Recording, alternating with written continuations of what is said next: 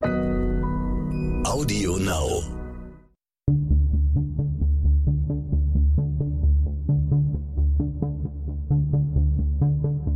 Wie überführt man einen Mörder?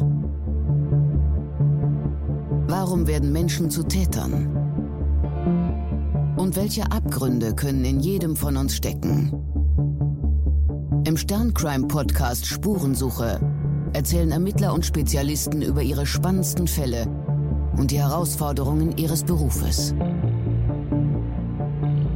Nachla Salmeh ist Fachärztin für Psychiatrie und Psychotherapie mit Schwerpunkt Forensik. Seit rund 20 Jahren begutachtet sie Gewalttäterinnen und Gewalttäter, etwa im Prozess um das sogenannte Horrorhaus von Höxter. Ihr neues Buch hat sie grausamen Frauen gewidmet. Frau Salmeh, warum morden Frauen? Das ist ähm, unterschiedlich. Zunächst mal könnte man, äh, um der Frage näher zu kommen, äh, erst die Frage beantworten, wo morden Frauen? Äh, also nur 12 Prozent aller Tötungsdelikte werden ja überhaupt von Frauen begangen. Und wenn man sich die Tötungsdelikte von Frauen anschaut, dann sind sie tatsächlich äh, fast ausschließlich im sozialen Nahfeld. Ähm, also explizit eigentlich in der Familie und sie betreffen entweder die eigenen Kinder oder den eigenen Ehepartner oder Lebensabschnittsgefährten, äh, gegebenenfalls auch die eigenen Eltern, aber es ist das unmittelbare soziale Nahfeld. Und nur bei ähm, Frauen im Grunde mit Psychosen haben wir auch eher das Phänomen, dass völlig unbeteiligte Personen angegriffen werden. Aber bei den meisten Frauen sind es tatsächlich Tötungsdelikte im Nahfeld. Und daraus ergibt sich dann die nächste Frage und äh, die Beantwortung Ihrer Frage, nämlich warum. Und das sind unterschiedliche Gründe. Wir haben es zu tun mit Tötungen von ähm, Ehepartnern oder Lebensgefährten ähm, im Sinne des sogenannten Tyrannenmords, also wenn es um schwere häusliche Gewalt geht, um schwere psychische Misshandlungen, dass der Partner getötet wird, um sich gewissermaßen aus dieser Situation zu befreien. Und weil die Frau den Eindruck hat, dass es keine andere Möglichkeit gäbe. Dann haben wir das Phänomen der sogenannten Hinderniselimination. Das ist ein sehr kühl rationaler äh, Mord. Ähm, wenn der Partner, der bisherige Partner, dem neuen vermeintlichen Lebensglück im Wege zu stehen scheint und man sich eigentlich kein Trennungsdrama, keine Trennungskonflikte mit dem Partner liefern will, sondern sich eher wünscht, er möge doch irgendwie tot umfallen. Nun äh, ist es ja so, dass die meisten Menschen nicht auf Wunsch tot umfallen und dann wird gewissermaßen nachgeholfen. Und ähm, das äh, dritte große Thema ist äh, die Kindstötung, entweder der Neonatizid, ähm, das ist ja die Tötung von Kindern innerhalb der ersten 24 Stunden nach der Geburt und das sind im Grunde ausschließlich Frauen, Täterinnen, aber auch bei etwas älteren Kindern ähm, spielt das Motiv der Kindstötung eine Rolle, häufig dann aus erheblicher psychosozialer Überforderung heraus. Sie schreiben in Ihrem Buch, nicht jede unverständliche Tat ist die Folge einer schwerwiegenden psychischen Beeinträchtigung. Woher kommt eigentlich diese Idee, dass das Böse was Krankes ist? Naja, also zunächst mal ist ja der Begriff des Bösen ähm, etwas aus äh, dem Bereich der Moralphilosophie oder Moraltheologie. Es ist ja kein äh, psychiatrischer Begriff, aber äh, die Etikettierung von schweren Straftaten, die uns unverständlich erscheinen oder die wir, in die wir uns nicht einfühlen können, also in Täterinnen oder Täter, die, in die wir uns nicht einfühlen können, erscheinen uns dann landläufig laienhaft als Ausdruck einer psychischen Erkrankung weil wir das irgendwie verrückt finden. Damit entlasten wir uns aber selber ein Stück weit äh, darin, äh, den Mechanismen nachzuspüren, ähm, welche Motive einer solchen Handlung zugrunde liegen können. Also wenn ich etwas als krank etikettiere, dann setze ich mich selbst ja als gesund in den Gegensatz dazu und sage im Grunde, also mir könnte das nicht passieren. Das heißt, es ist auch ein Modus der Distanzierung. Aber es hat damit natürlich nichts zu tun. Ich würde versuchen, jetzt im Laufe des Gesprächs mal auf zwei größere Blöcke zu kommen. Und zwar einmal das Thema Beziehungstaten, Intimizid und später noch zum Thema sexuelle Gewalt. Ist es denn tatsächlich so, dass Frauen häufiger töten, wenn sie sich trennen wollen und Männer eigentlich dann, wenn sie es nicht schaffen, die gewollte Partnerschaft aufrechtzuerhalten? Ja, das ist tatsächlich ein signifikanter Unterschied, in der Tat.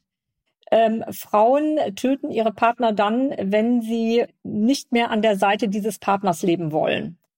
Aus unterschiedlichen Gründen. Also beim Tyrannenmord aus dem Grund, dass der Partner ähm, recht unerfreuliche Eigenschaften hat, sehr gewalttätig ist, ähm, sehr psychischen Druck ausübt, sehr bedrohlich ist und dass das Leben an seiner Seite eben sehr schwer zu ertragen ist. Oder aber eben in der Tat bei der Trennung äh, auf eine gewalttätige Art, um befreit von ihm zu sein und das Leben anders planen zu können. Das heißt, in beiden Motiven ist es so, dass die Frau im Grunde sagt, ich möchte diesen Mann nicht mehr haben, ich möchte nicht mehr an seiner Seite leben, äh, ich möchte, dass er weg ist. So. Und dieses Ich möchte, dass er weg ist, geht halt äh, unterschiedlich schwer umzusetzen. Also dem, dem Haustyrannen können sie das nicht sagen, weil das ist gewissermaßen dann eine lebensbedrohliche Situation, in die sie sich begeben. Und ähm, bei dem anderen, den sie auch nicht mehr ähm, lieben, ist es so, dass sie sich dem Konflikt stellen müssen oder sie müssen sich auch der Tatsache stellen, dass sie möglicherweise ihren Partner sehr kränken, dass sie ihm Leid zufügen, psychisches Leid zufügen. Und deswegen wäre es einfacher, wenn er sich irgendwie in Luft auflösen würde. Das heißt, in der Tat, Frauen begehen Gewaltstraftaten, wenn Menschen in ihrem unmittelbaren sozialen Nahfeld in irgendeiner Weise ihnen zu viel werden. Äh, bei Männern ist es mit dem Intimizid tatsächlich so, dass der Intimizid Ausdruck einer klassischen schweren Lebenskrise ist, einer schweren narzisstischen Kränkung und dass Männer ihre Partnerinnen dann töten, wenn sie sie im Grunde behalten wollen. Also sie wollen sie nicht freigeben. Sie wollen den Partnerinnen nicht ihr eigenes selbstständiges Leben geben, sondern die Frau komplett okkupieren. Und ähm, dann könnte man sagen, na ja, aber wenn man sie umbringt, dann hat man sie ja auch nicht mehr. Aber das ist natürlich so nicht ganz richtig. Denn wenn man ihr das Leben nimmt, kann man zumindest sicherstellen, dass sie außerhalb des Lebens mit der eigenen Person auch kein Leben hat, im wahrsten Sinne des Wortes. Aber äh, um sozusagen für die Seite der Frauen zu sprechen, sie werden die Männer ja auch durch diesen Tötungsakt nicht los in dem Sinne, weil diese beschäftigt, das beschäftigt sie ja auch später. Also es bleibt an ihnen hängen. Sie werden sich damit auseinandersetzen müssen. Der Mann ist dann vielleicht physisch nicht mehr da, aber weg ist er trotzdem nicht. Das ist natürlich eine Tragik, die sich, glaube ich, Menschen insgesamt wenig klar machen. Töten ist niemals eine Lösung. Töten ist niemals eine Lösung, sondern ähm, eine Tötungshandlung zu begehen ist immer eine absolut existenzielle Erfahrung eines Menschen und sie hinterlässt immer einen psychischen Fingerabdruck im Menschen. Ich spreche ja mit vielen Menschen, die getötet haben und es ist immer so, dass man an einen Punkt kommt, wo eine, eine Sprachlosigkeit, eine, eine Hilflosigkeit äh, oder auch eine abgrundtiefe Kälte äh, übrig bleiben. Das ist je nach Persönlichkeit unterschiedlich, aber ähm, es ist so, dass wenn Sie jemanden töten, sind Sie gewissermaßen wie mit einer dauerhaften Fußfessel an die getötete Person gebunden. Es ist also wie eine Art Schließacht, wo Sie im Grunde immer an die getötete Person äh, angekettet sind. Und äh, auch damit muss man sich dann auseinandersetzen. Das heißt, äh, gewonnen wird natürlich nichts. Ja, töten ist immer eine falsche Entscheidung. Es ist auch äh, schwierig, sich vorzustellen, dass eine Frau, die äh, sozusagen auf irgendeine Form nicht in der Lage ist, sich von einem Mann zu trennen, tatsächlich aber dann eine Strategie entwickelt, ihn zu beseitigen. Also auf der einen Seite hat man so ein Bild von einer irgendwie ausgelieferten Person, die sich nicht zu helfen weiß, die dann aber zu einer Tat schreitet, die doch eine Menge Überlegungen und auch äh, Risiko voraussetzt. Wie kommt es dann zu diesem Entschluss? Naja, also wenn wir nochmal über das ähm, äh, sogenannte Tyrannenphänomen sprechen, da ist natürlich sehr viel Angst vorher im Hintergrund. Also es, es gibt eine massive Angst vor diesem Mann, es gibt eine massive Bedrohung, es gibt häufig im Vorfeld schwere Körperverletzungen, die die Frau erlitten hat und sie äh, hat die Angst, wenn ich mich trenne, wenn ich gehe, dann tötet er mich. Das werde ich nicht überleben. Und jetzt kann man sagen, na ja, woher holt sie denn die Angst? Manipulation fußt ja zunächst mal darauf ähm, und auch Bedrohungsgehabe, dass ich dem anderen so viel Angst einflöße, dass er gewissermaßen schon das Horrorszenario im Kopf ausbuchstabiert. und es gibt ja auf der anderen Seite auch äh, sehr tyrannische Personen in Beziehungen, die dann tatsächlich nachher ihre Partnerin töten. Also insofern ist es ja auch nicht ganz, äh, ist ja auch nicht alles ganz erfunden. Und das heißt, das Weggehen, Weglaufen, in ein Frauenhaus gehen, wird im Grunde als unmöglich erachtet. Auf der anderen Seite gibt es auch häufig noch eine innere emotionale Ambivalenz dass die Frauen immer wieder doch zurückkehren und dass sie sich eben doch auch nicht emotional von diesem Mann befreien können. Ähm, aber wenn er tot ist, dann ist zumindest die Fantasie, dass man sich dann von ihm faktisch befreien kann.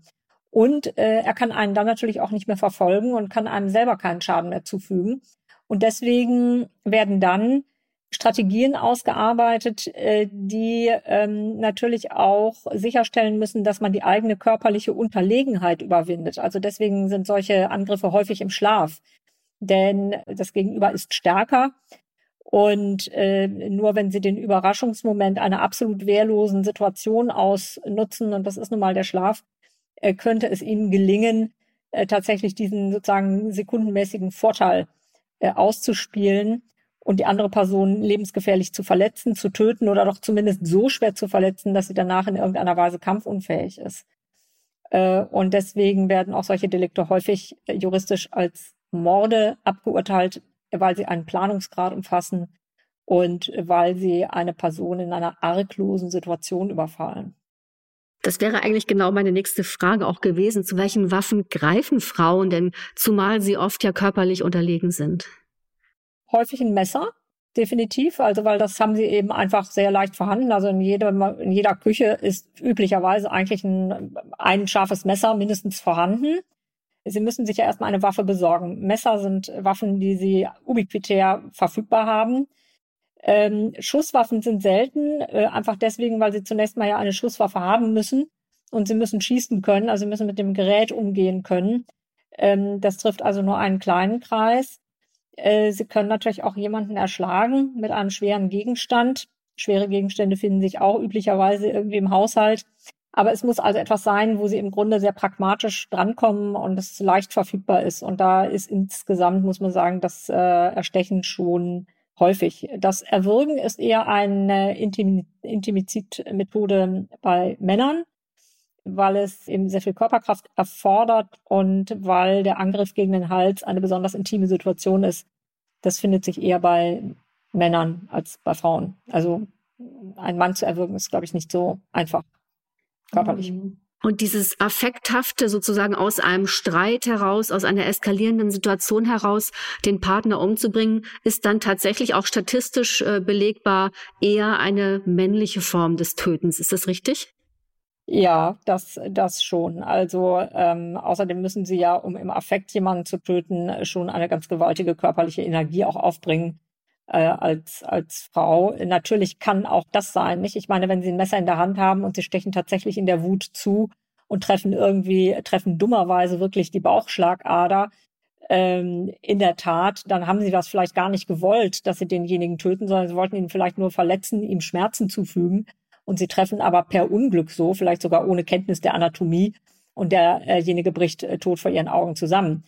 Äh, das ähm, mag es nun alles geben, aber ähm, handgreifliche Auseinandersetzungen ähm, sind natürlich sehr dynamische Geschehen und ähm, werden ja von Männern auch häufig dann nicht äh, widerspruchsfrei hingenommen, sondern äh, dann gibt es ja auch ein, ein körperliches sich wehren und im Regelfall sind Männer körperlich faktisch einfach auch überlegen. Gab es denn in Ihrer Praxis mal eine Frau, die quasi aus dem Affekt heraus getötet hat?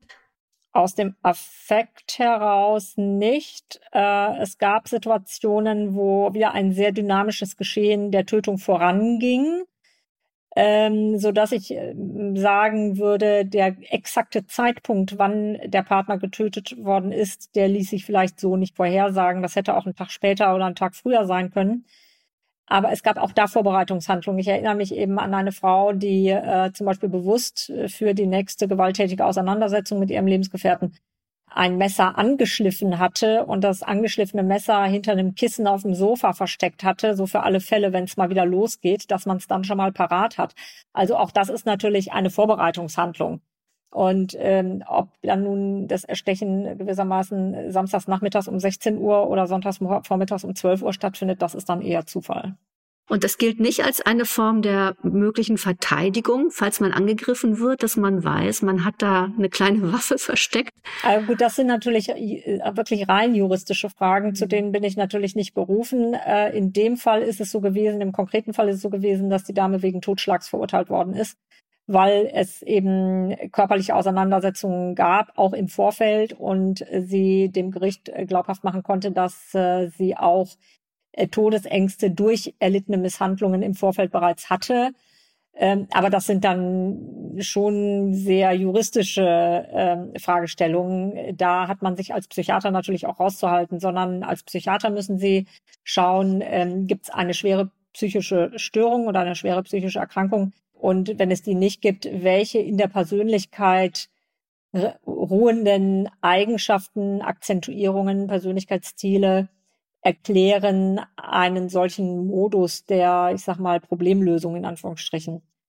Äh, und äh, insofern bin ich nie bei einer juristischen Würdigung, sondern ich bin immer nur bei der Beschreibung, ähm, wie bringe ich Person und Tat zusammen. Und dieser im Krimi so häufig vorkommende heimtückische Aspekt der Habgier, dass man einfach plant, jemanden zu beseitigen, weil man etwas erlangen möchte, ist das Kommt das bei Frauen auch vor? Das gibt's auch. Ich meine, die, äh, die, diese Kasuistiken hatte ich jetzt bisher nicht. Jedenfalls ist mir jetzt bisher in dieser Weise keine erinnerlich. Aber äh, das klassische Motiv der schwarzen Witwen, der sogenannten schwarzen Witwen, äh, das sind ja Frauen, die ähm, wirklich aus reiner Habgier Männer töten, äh, sie kontaktieren Männer, sie äh, nutzen häufig auch eine körperliche Vorerkrankung äh, des Mannes aus und sie gleichen gewissermaßen die medizinische Belastetheit des Mannes mit dem gut gefüllten Bankkonto ab. Und da spielt auch das Gift dann eine Rolle, weil sie da eine Situation haben wollen, wo sie vortäuschen wollen, dass der Mann eines natürlichen Todes verstorben ist. Äh, wenn Sie jemanden erstechen, können Sie das ja nun keinem äh, weiß machen.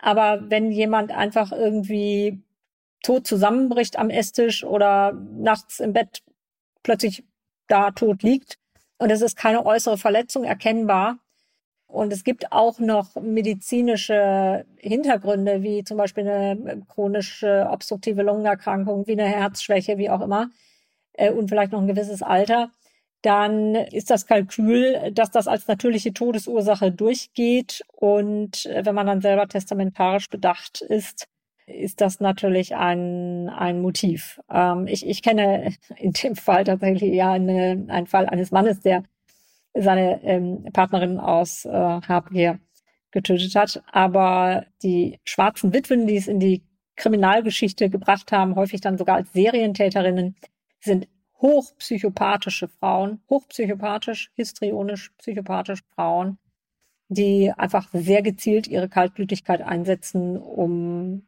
von den Hinterlassenschaften der Männer gut leben zu können. Mhm. Stimmt es eigentlich, dass Frauen, also abgesehen von diesen schwarzen Witwen, die Sie gerade so schön geschildert haben, dass Frauen eigentlich meistens nur einmal morden? Also das gilt ja für Männer und Frauen gleichermaßen. Das führt mich immer ein bisschen zu der flapsigen äh, Bemerkung, also die meisten Menschen töten nur einmal. Das ist natürlich insofern falsch, weil Mord und Totschlagsdelikte sind natürlich seltene Delikte. Das muss man eben ganz offen sagen. Also ähm, wir reden bei etlichen Millionen von Strafanzeigen äh, über ungefähr 700 Tötungsdelikte, äh, alles in allem im Jahr. Ähm, jetzt kann man sagen, naja, das sind ja trotzdem immer noch zwei Tötungsdelikte am Tag. Aber gemessen an der Gesamtheit der Straftaten ist das hierzulande jedenfalls deutlich die Ausnahme. Also Tötungsdelikte sind selten, Gott sei Dank sehr selten per se. Das heißt, in der Tat, die meisten Menschen, die einmal im Leben ein Tötungsdelikt begangen haben, begehen wirklich kein zweites mehr. Und das liegt jetzt nicht daran, dass sie in lebenslanger Haft vielleicht nicht so viel Gelegenheit dazu haben, sondern in den meisten Fällen ist es ja auch so, dass die lebenslange Haft trotzdem endlich ist, wenn sie keine besondere Schwere der Schuld zuerkannt bekommen haben, dann ist die Mindestverbüßungsdauer 15 Jahre. Und wenn sie einigermaßen sortiert sind, dann haben sie auch eine gute Chance, nach 15 Jahren äh, die Haftanstalt wieder zu verlassen. Und davon werden wirklich kaum Menschen rückfällig mit schweren Gewaltstraftaten, geschweige denn Tötungsdelikten. Also das ist wirklich selten. Das heißt, Menschen, die mehrfach im Leben getötet haben, sind eine absolute Hochrisikogruppe. Das muss man einfach ganz offen sagen. Es gibt nur ganz, ganz wenige, die mehrfach im Leben zu verschiedenen Zeitpunkten Menschen getötet haben. Und das ist eine Risikogruppe von Menschen, die äh, eine sehr kritische Prognose haben. Dann müssen wir uns noch diejenigen angucken, die Mehrfachtötungen in einem Akt begehen, also die äh, ganze Familien auslöschen, ganze Ehepaare hinrichten. Auch das äh, ist nochmal eine besonders kleine und sehr spezielle Gruppe von Menschen, die man sich dann angucken muss. Häufig auch beträchtlich narzisstisch-psychopathisch. Hm. Wenn man sich die Statistik anguckt bei sexuellen Übergriffen im besonders schweren Fall, inklusive Fällen mit Todesfolge, werden in der Kriminalstatistik von 2019 nur 1,1 Prozent Frauen als Tatverdächtige genannt. Wie ja. hoch schätzen Sie ist eigentlich das Dunkelfeld? Also ähm, die schwere gewalttätige Sexualkriminalität ist faktisch sicher eine Männerdomäne. Der Anteil der Frauen wird da, glaube ich, unterschätzt, wobei man sagen muss, bei Tötungsdelikten gibt es natürlich einen sehr hohen Erfolg der Tataufklärung, also dass nun bei Sexualdelikten mit Todesfolge und dann noch der Beteiligung einer Frau äh, es da noch so besonders viele unerkannte Delikte gibt, bei denen auch noch Frauen mitwirken. Das halte ich für fast ausgeschlossen. Größer ist, viel größer ist das Dunkelfeld beim sexuellen Kindesmissbrauch innerfamiliär äh, oder beim sexuellen Kindesmissbrauch in äh, Einrichtungen, äh, in denen Kinder in Obhut gegeben werden. Da halte ich die Dunkelziffer für deutlich höher. Und ich kenne auch äh, insbesondere aus meinen eigenen Explorationen äh, Männer, die in den 60er und 70er Jahren halt äh, in Kinderheimen groß geworden sind und äh, durchaus sehr erlebnisnah und mit sehr vielen, sehr speziellen Details, also durchaus glaubwürdig, sexuelle Übergriffe äh, von Frauen schildern. Also das ist, glaube ich, ein, ein Thema, wo wir noch äh, sehr viel tun müssen, um ein solches Tabu auch zu lüften. Aber schwere sexuelle Gewaltdelikte mit Todesfolge, da sind Frauen häufig dann eher, also häufig, also in den seltenen Fällen, ist das mal so, also das können Sie ja an einer Hand abzählen, aber ähm, sind es eher mitwirkende Handlangerinnen, ähm, Mittäterinnen, also die agieren nicht per se aus sich heraus. Der Einzeltäter, der eine sexuell motivierte Gewalttat macht und dann jemanden tötet, also ein klassischer Sexualmord oder ein klassisches sexuell, wie ich es immer nenne, assoziiertes Tötungsdelikt, also eine Vergewaltigung, die aus dem Ruder läuft und wo das Opfer dann getötet wird. Das haben sie bei Frauen praktisch nicht. Hm. Bei den in jüngster Zeit entdeckten Missbrauchsfällen etwa das äh, oder vielmehr Missbrauch oder auch Vergewaltigungsgeschichten, Quälereien und so weiter, Horrorhaus von Höxter oder in Staufen oder zuletzt in Münster. Immer wieder tauchen dort irgendwie Frauen auf, die mehr oder weniger geduldet haben, mitgeholfen haben, wie Sie eben auch gesagt haben, oder vielleicht auch selbst missbraucht haben. Mit was für Täterinnen haben wir es da eigentlich zu tun? Ja, das ist sehr, das ist sehr unterschiedlich. Also ähm, wenn wir mal Täterinnen nehmen, die im Zusammenhang mit schwerem sexuellem Kindesmissbrauch Kinder zuführen, am Filmset sind, Kinder mit festhalten, mitwirken, dann sind das schon äh, im Regelfall schwer persönlichkeitsgestörte Frauen, äh, häufig Frauen mit einer schweren eigenen sexuellen Missbrauchs- und Misshandlungsgeschichte mit einer beträchtlichen Verrohung, manchmal auch Frauen mit einem etwas simplen Gemüt, was so in die Richtung einer deutlichen Intelligenzminderung gehen kann. Frauen, die sehr abhängig äh, sind von männlichen Initiatoren der Handlungen und die gewissermaßen ihren Selbstwert daraus beziehen, äh, dass sie ähm, anderen Männern in dieser Weise zunutze sind. Es können schwere Persönlichkeitsstörungen sein, bei denen die gequälten Kinder letztendlich, naja, eigentlich Identifikationsobjekte sind für die eigenen erlittenen Qualen.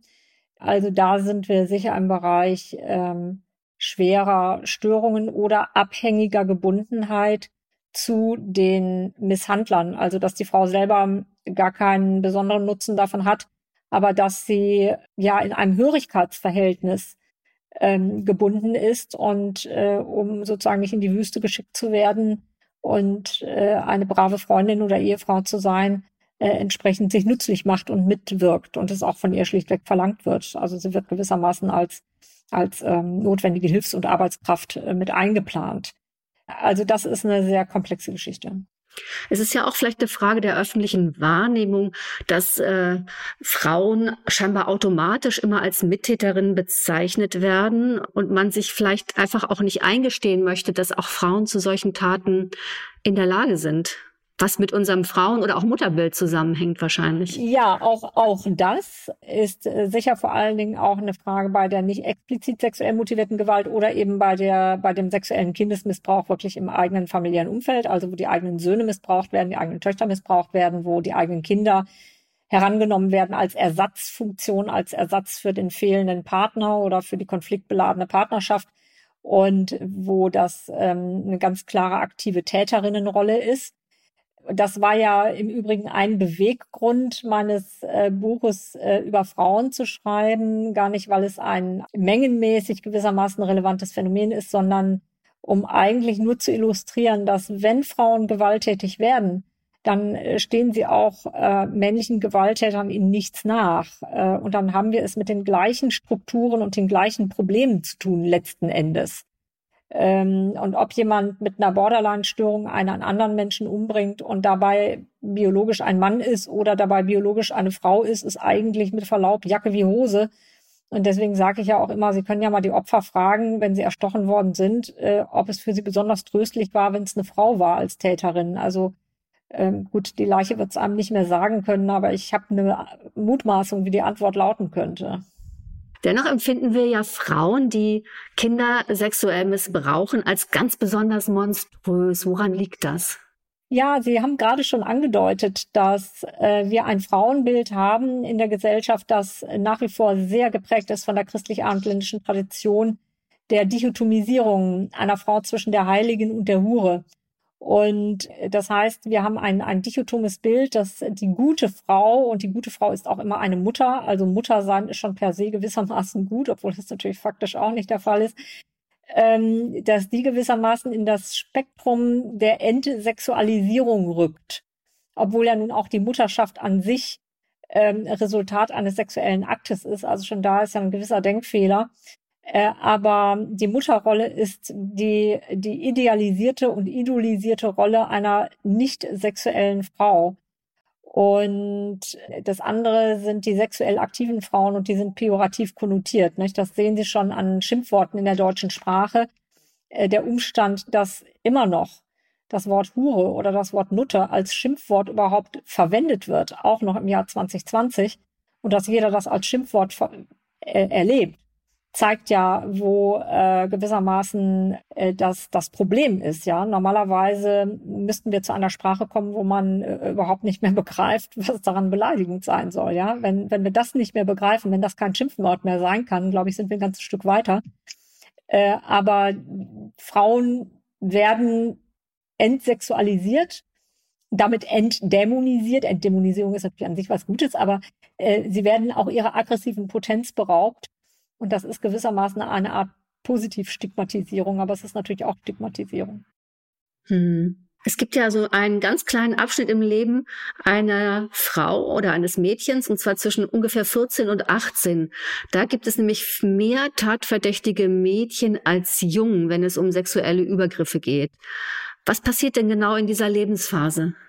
Gut, nun bin ich natürlich keine Kinder- und Jugendpsychiaterin und darf mich eigentlich gar nicht offiziell zu, zu dieser Altersgruppe äußern ähm, und will es daher auch nur schmal halten, weil ich äh, glaube, dass äh, da auch andere Fachkollegen profunder sind. Aber äh, das Alter zwischen 14 und 18 Jahren ist natürlich das Alter, wo wir in der Pubertät unsere Sexualität entdecken. Und äh, die Problematik, die wir in der Gesellschaft haben, vielleicht mittlerweile etwas weniger, als das noch in meiner Generation äh, der, der Fall war, ist ja, dass bei uns biologische Maturität und soziale Maturität stark auseinanderfallen. Also in äh, sogenannten Primitivkulturen, in, in äh, atavistischen Kulturen ist es so, dass die Maturität auch die soziale Maturität zusammenfällt mit der sexuellen Maturität. Ja, wenn sie 13 sind und sie haben, was weiß ich, die erste Pollution, dann sind sie ein Mann und dann sind sie in der Gemeinschaft als Mann anerkannt. Und dann gehen sie genauso mit den alten Männern fischen. Und dann äh, ist das eine Kongruenz. Bei uns ist es so, dass wir ähm, die Kindheit ja sehr lange ausgeweitet haben, aus vielen anderen Gründen, die ja auch Sinn macht dass sich das in der Pubertät aber reibt mit den biologischen Phänomenen der, der Maturität und des Erwachens der eigenen Sexualität, der aktiven Sexualität in einem eben nicht mehr kindlichen Sinne. Und das ist nicht durch soziale Akzeptanz gedeckt.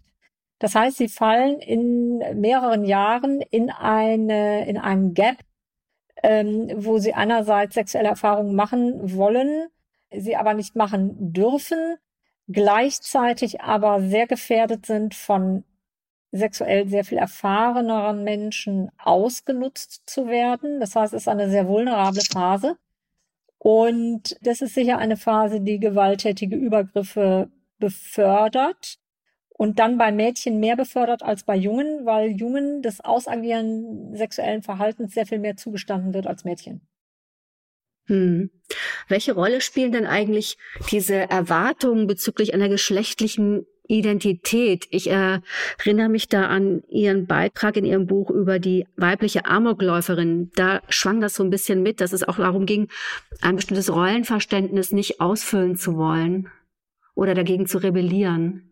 Ja, also die, die School Shooter oder die School Massacre äh, Offenders sind ja ganz mehrheitlich äh, junge Männer oder Jungs und wirklich kaum Frauen. Das ist, ist wirklich sehr selten. Und äh, die Rollenstereotype, die dort bedient werden, sind ja hypermaskuline Rollenstereotype. Und insofern sind sie etwas, womit man zumindest meint, eher meint, dass das Mädchen sich damit weniger identifizieren könnten.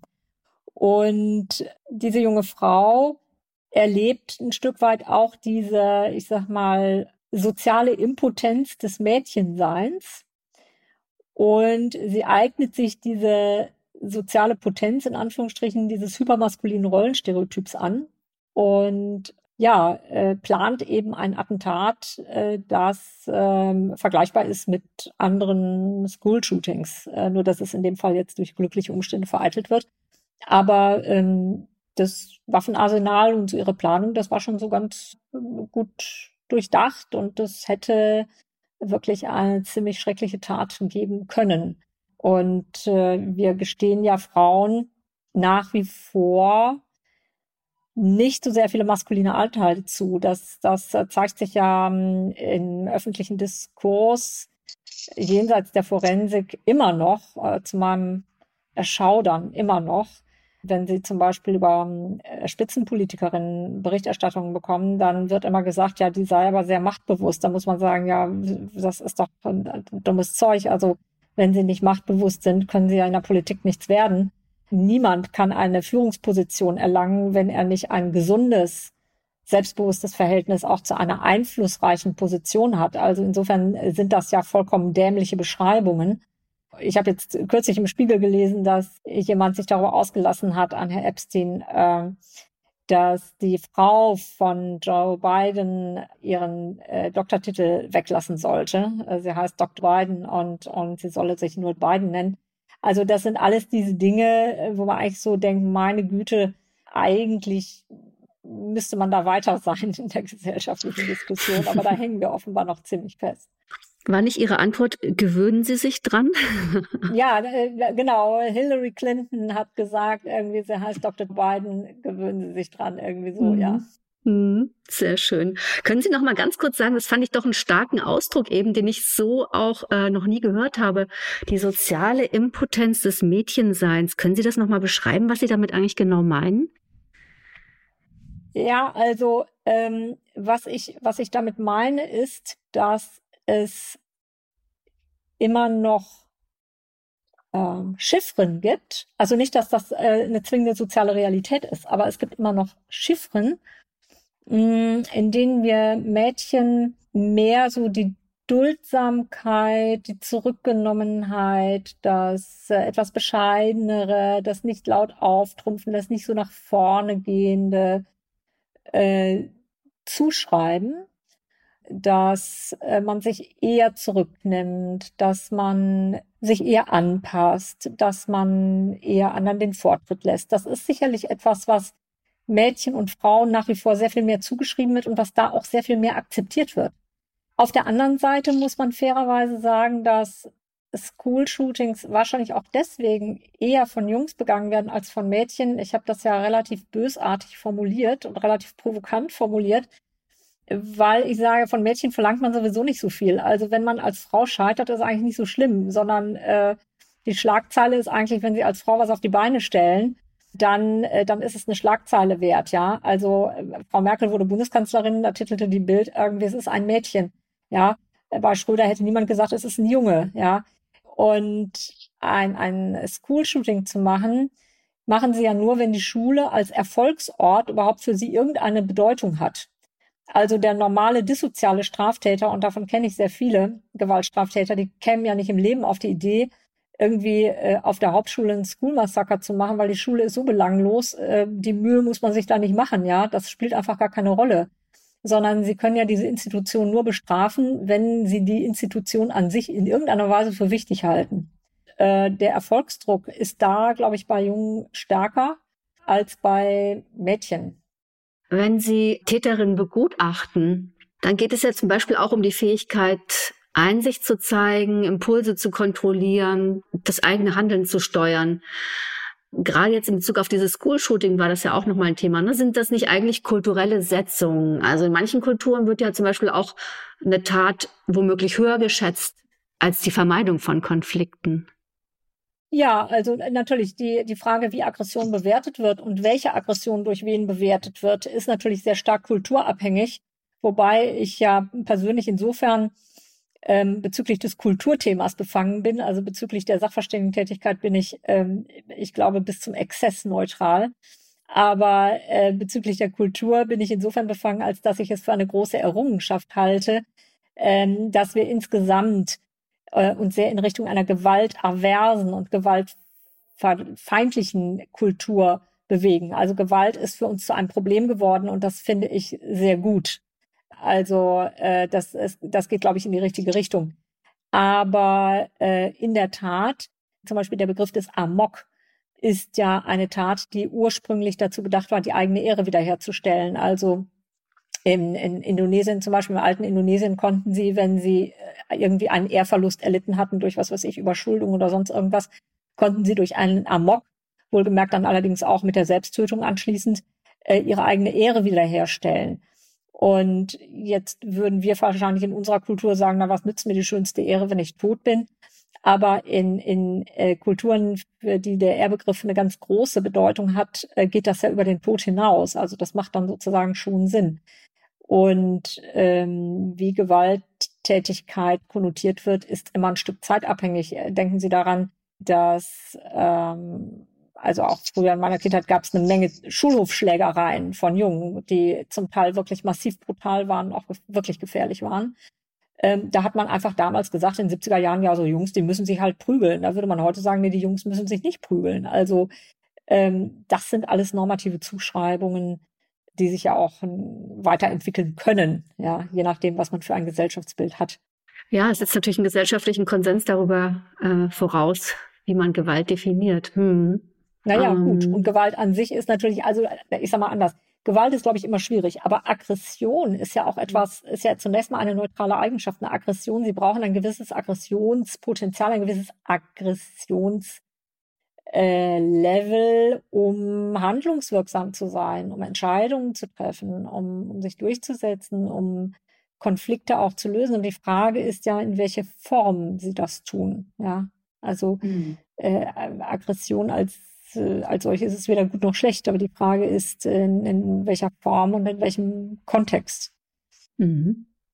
Bei einigen von den äh, von Ihnen beschriebenen Täterinnen äh, ist ja auch so ein autoaggressiver Faktor dabei. Also die äh, verletzen oder bestrafen sich durch die Taten äh, vor allen Dingen auch selbst, indem sie zum Beispiel versuchen, die Männer an ihrer Seite zu töten. Der Fall Lola Zapatero zum Beispiel, den Sie so schildern, diese Frau empfindet Verachtung für die Männer, weil sie sich mit ihr einlassen. Ist ja, das, das ein typisches eine, Frauenverhalten? Ja, das ist eine ganz, äh, also es ist eine, eine, eine sehr interessante Kasuistik gewesen, finde ich, weil es eine, eine sehr intelligente Frau ist, eine Frau mit sehr vielen Fähigkeiten, sehr vielen Ressourcen ähm, und trotzdem einer sehr schweren Borderline-Persönlichkeitsstörung mit äh, einem unglaublichen Selbsthass, einer unglaublichen Autoaggression und, und sehr selbstverletzenden Tendenzen ähm, im Sinne des sich schlecht behandelns. Also selbstverletzen jetzt nicht im Sinne von mit der Rasierklinge irgendwie äh, sich einen Schnitt zufügen, sondern selbstschädigendes Handeln durch eine hohe Promiskuität, durch das sich einlassen mit Männern entgegen des eigenen sexuellen Begehrens ähm, also eine, eine, eine relativ krude Mischung von, von selbstschädigendem Verhalten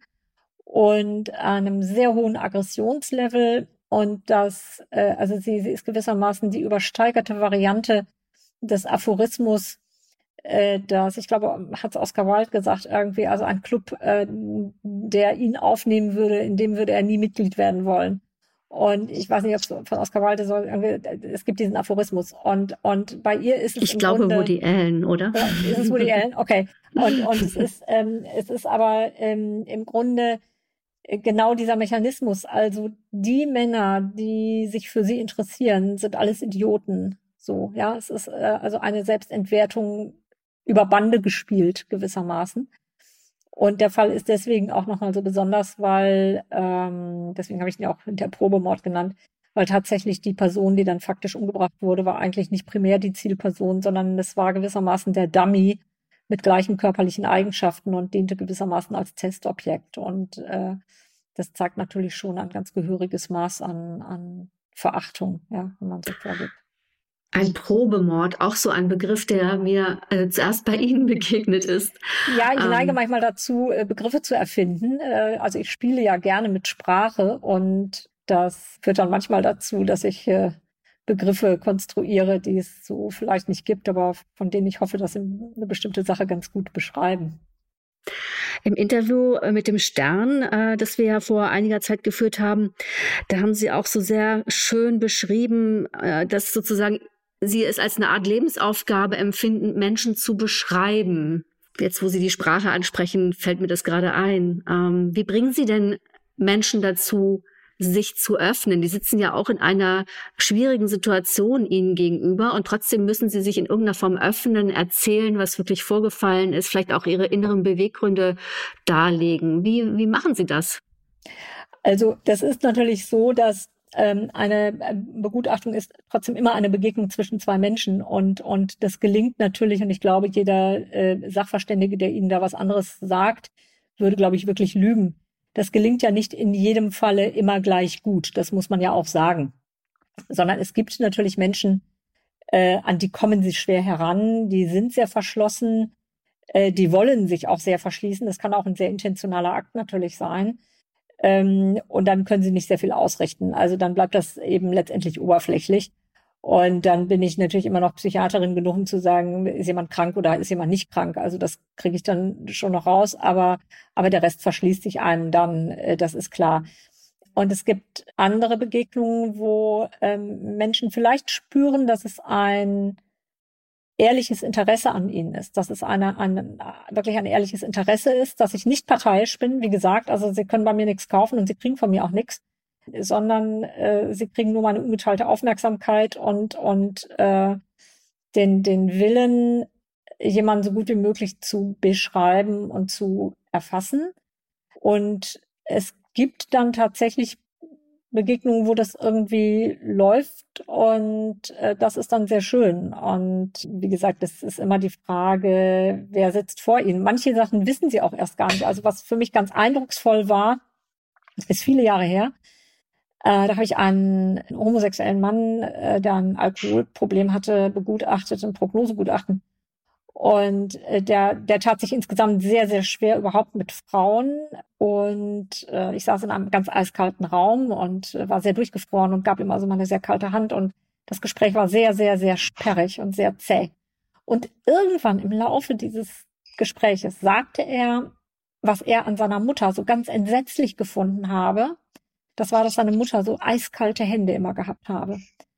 Und da habe ich gedacht, um Gottes Willen, ja, äh, weil es war genau diese Situation. Der hatte das nicht bemerkt. Der hatte das sicherlich nur ganz, ganz unbewusst wahrgenommen mit meiner kalten Hand. Aber ich hatte ihm die kalte Hand seiner Mutter gegeben, letztendlich.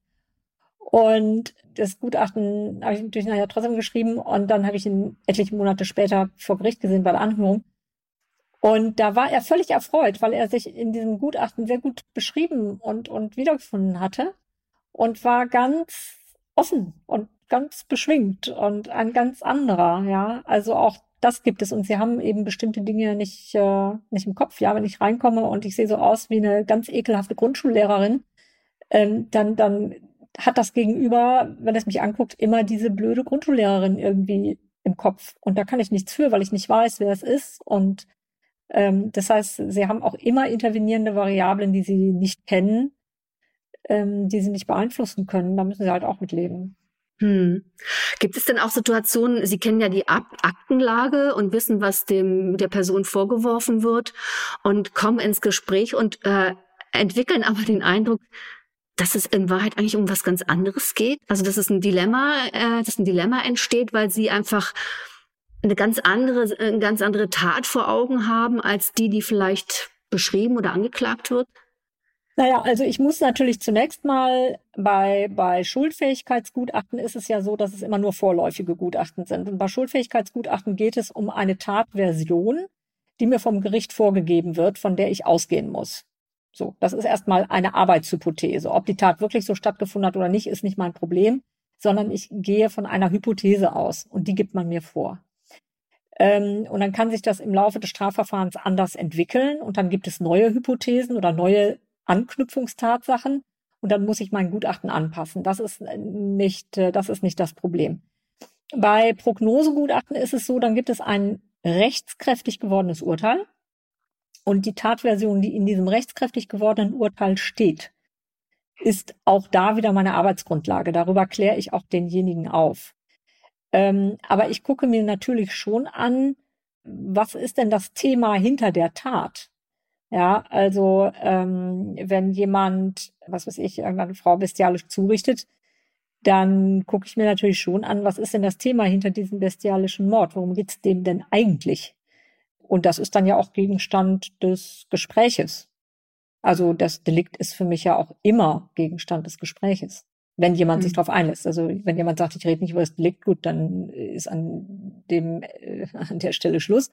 Aber ähm, grundsätzlich ist ja so, dass ich auch immer mit dem Probanden über das Delikt rede oder über das, was ihm vorgeworfen wird. Bei Gutachten zur Schulfähigkeit ist jemand noch nicht verurteilt worden. Und äh, da ist es natürlich so, dass sie, naja, vielleicht auch je nach Verteidigungsstrategie immer nur mal eine bestimmte Version oder Variante bekommen. Aber ich bin ja nicht ermittelnde, ermittelnde Behörde. Ja. Hm. Aber kann es passieren, dass Sie das Gefühl haben, äh, da ist irgendwie äh, irgendeine Form von Fehler, das ist irgendwie, also vor mir sitzt eigentlich ein unschuldiger Mensch und Sie äh, können da auch sozusagen durch Ihr Gutachten da auch was gerade rücken oder ist das eigentlich gar nicht Ihre Aufgabe? Das ist nicht meine Aufgabe. Das ist hm. definitiv nicht meine Aufgabe. Ich habe, also es, es kommt nicht so häufig vor, dass ich mit Leuten spreche, die ein Delikt rundheraus komplett leugnen und rundheraus komplett sagen, ich war das nicht. In den allermeisten Fällen, das will ich mal zumindest so sagen, in den allermeisten Fällen besteht für mich auch nicht der leiseste Anlass, der leiseste Anlass, davon auszugehen, dass äh, derjenige, der vor mir sitzt, äh, die Tat nicht begangen hat. Ähm, nur dass derjenige nicht weiß, worauf ich achte, aber da habe ich keinen, habe ich keinen Zweifel daran. Und äh, bestimmte Tatdetails ähm, sind mir in der Reihenfolge auch relativ egal. Ja, also ähm, ob ähm, sie jemanden erst äh, zu Tode würgen äh, und dann äh, noch ein äh, Schubladen, ein Messer aus der Schublade der Küche holen oder ob sie irgendwie ein Messer nehmen, äh, den, was, was ich zufälligerweise noch auf dem Schreibtisch nebenan liegt, das ist mir relativ wurscht. Also äh, dann macht für mich also nicht so einen ganz großen Unterschied.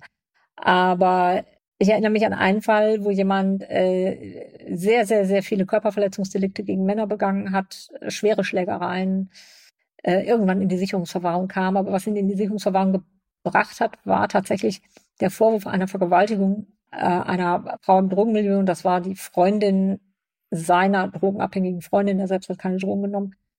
Und in der Tat, bei demjenigen äh, habe ich tatsächlich den Eindruck gehabt, da hat man ihm eins in Tee geschüttet. Also äh, da haben die beiden Mädels irgendwie gedacht, den Typen, den tackern wir jetzt mal irgendwie äh, ins Gefängnis. Und äh, also das war, äh, das war ein bisschen seltsam, sage ich mal so.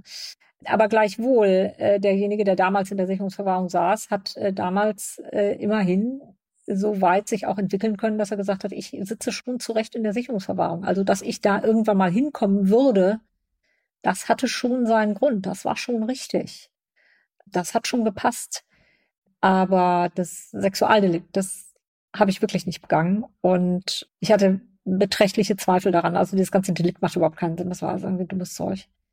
Und man kann dann im Gutachten, naja, man muss ein bisschen schauen, wie man Dinge dann formuliert, ohne seine Spielfläche und ohne seinen Auftrag zu verletzen. Das ist ja was ganz Entscheidendes. Können Sie mir noch sagen, wie das ausgegangen ist? der ist seit vielen Jahren draußen und äh, ist nicht mehr rückfällig geworden. Und ich habe damals ein positives Prognosegutachten gestellt und gesagt, der ist ungefährlich, der macht nichts mehr. Und äh, ja, so ist es auch gewesen und ist auch entlassen worden.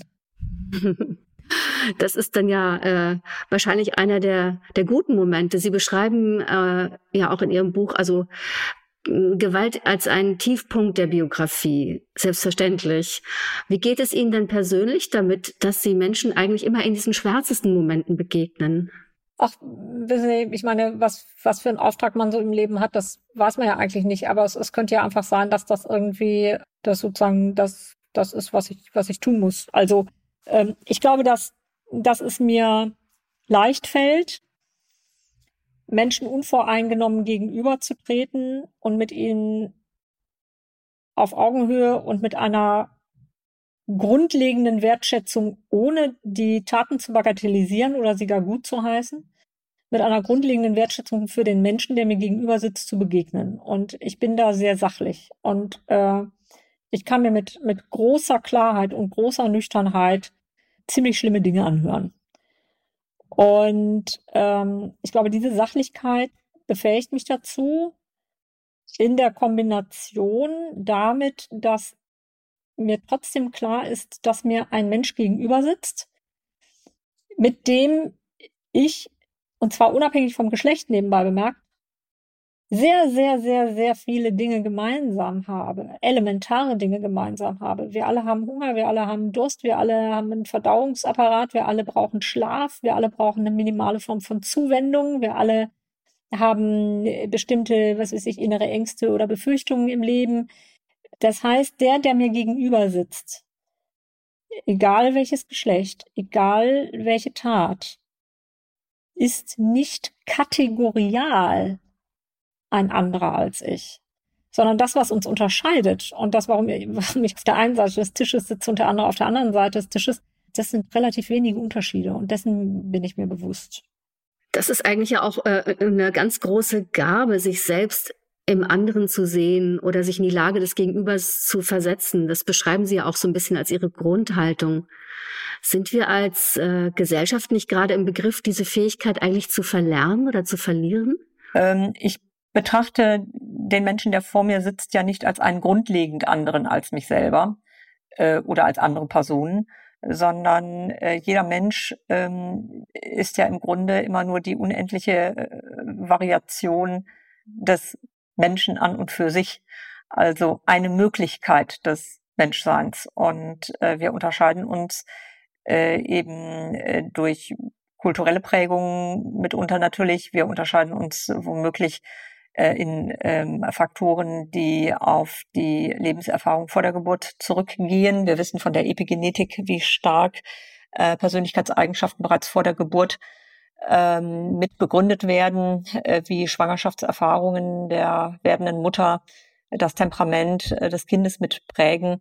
Das heißt, ähm, wie wir sind und welche Eigenschaften uns im Leben in irgendeiner Weise nützen oder förderlich sind oder nicht, äh, haben wir ja zu vielen Anteilen überhaupt nicht selber gewählt, sondern unsere Verantwortung ist, mit dem Rucksack, mit dem wir auf die Welt kommen, vernünftig umzugehen. Das ist unsere Verantwortung als erwachsene Menschen. Äh, und das ist, glaube ich, auch die Verantwortung von Erziehung, äh, einen Menschen dazu zu befähigen, dass er mit seinen Talenten und Schwächen, seinen Makeln und, und ähm, Ressourcen gleichermaßen in irgendeiner Weise einen Weg findet, ähm, leidlich vernünftig sein Leben zu leben und dabei zu gucken, dass er nicht ähm, andere Menschen über Gebühr schädigt. Und insofern finde ich, ist so eine, äh, eine Hybris, so ein Blick von oben herab nicht, äh, nicht richtig und nicht begründet. Denn äh, man muss sich ja immer selber die Frage stellen, ähm, was wäre denn aus mir geworden mit meinen eigenen Eigenschaften, ähm, wenn ich in einem anderen Umfeld gelebt hätte oder in einer anderen Zeit oder äh, in einem anderen soziokulturellen Kontext äh, oder vielleicht auch grundsätzlich in einer anderen Kultur. Und ähm, insofern äh, finde ich, dass man äh, eine gewisse Sachlichkeit ähm, auch in diesem Metier haben sollte. Frau Sermi, herzlichen Dank. Vielen Dank, Frau Müller, für Ihre Zeit und Ihr Interesse. Alles Gute.